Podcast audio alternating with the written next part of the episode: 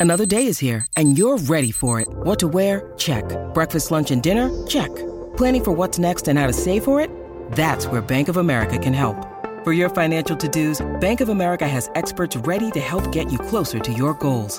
Get started at one of our local financial centers or 24-7 in our mobile banking app. Find a location near you at bankofamerica.com slash talk to us. What would you like the power to do? Mobile banking requires downloading the app and is only available for select devices. Message and data rates may apply. Bank of America and a member FDIC. When you need mealtime inspiration, it's worth shopping Kroger, where you'll find over 30,000 mouthwatering choices that excite your inner foodie. And no matter what tasty choice you make, you'll enjoy our everyday low prices, plus extra ways to save, like digital coupons worth over $600 each week. You can also save up to $1 off per gallon at the pump with fuel points. More savings and more inspiring flavors make shopping Kroger worth it every time. Kroger, fresh for everyone. Fuel restrictions apply.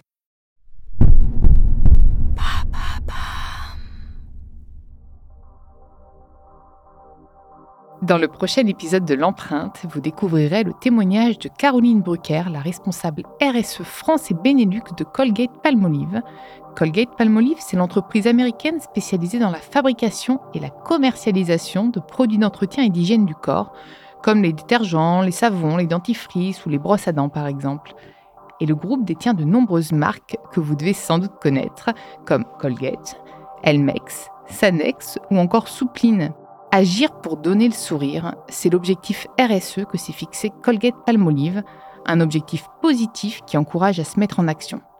Car oui, agir rend heureux, comme nous le disait Yann Arthus Bertrand dans l'empreinte également. Mais concrètement, comment un groupe de grandes consos comme Colgate Palmolive, aux multiples variétés de produits et aux lancements très fréquents, agit-il en ce sens? Pour le savoir, rendez-vous mercredi dans le prochain épisode de l'empreinte.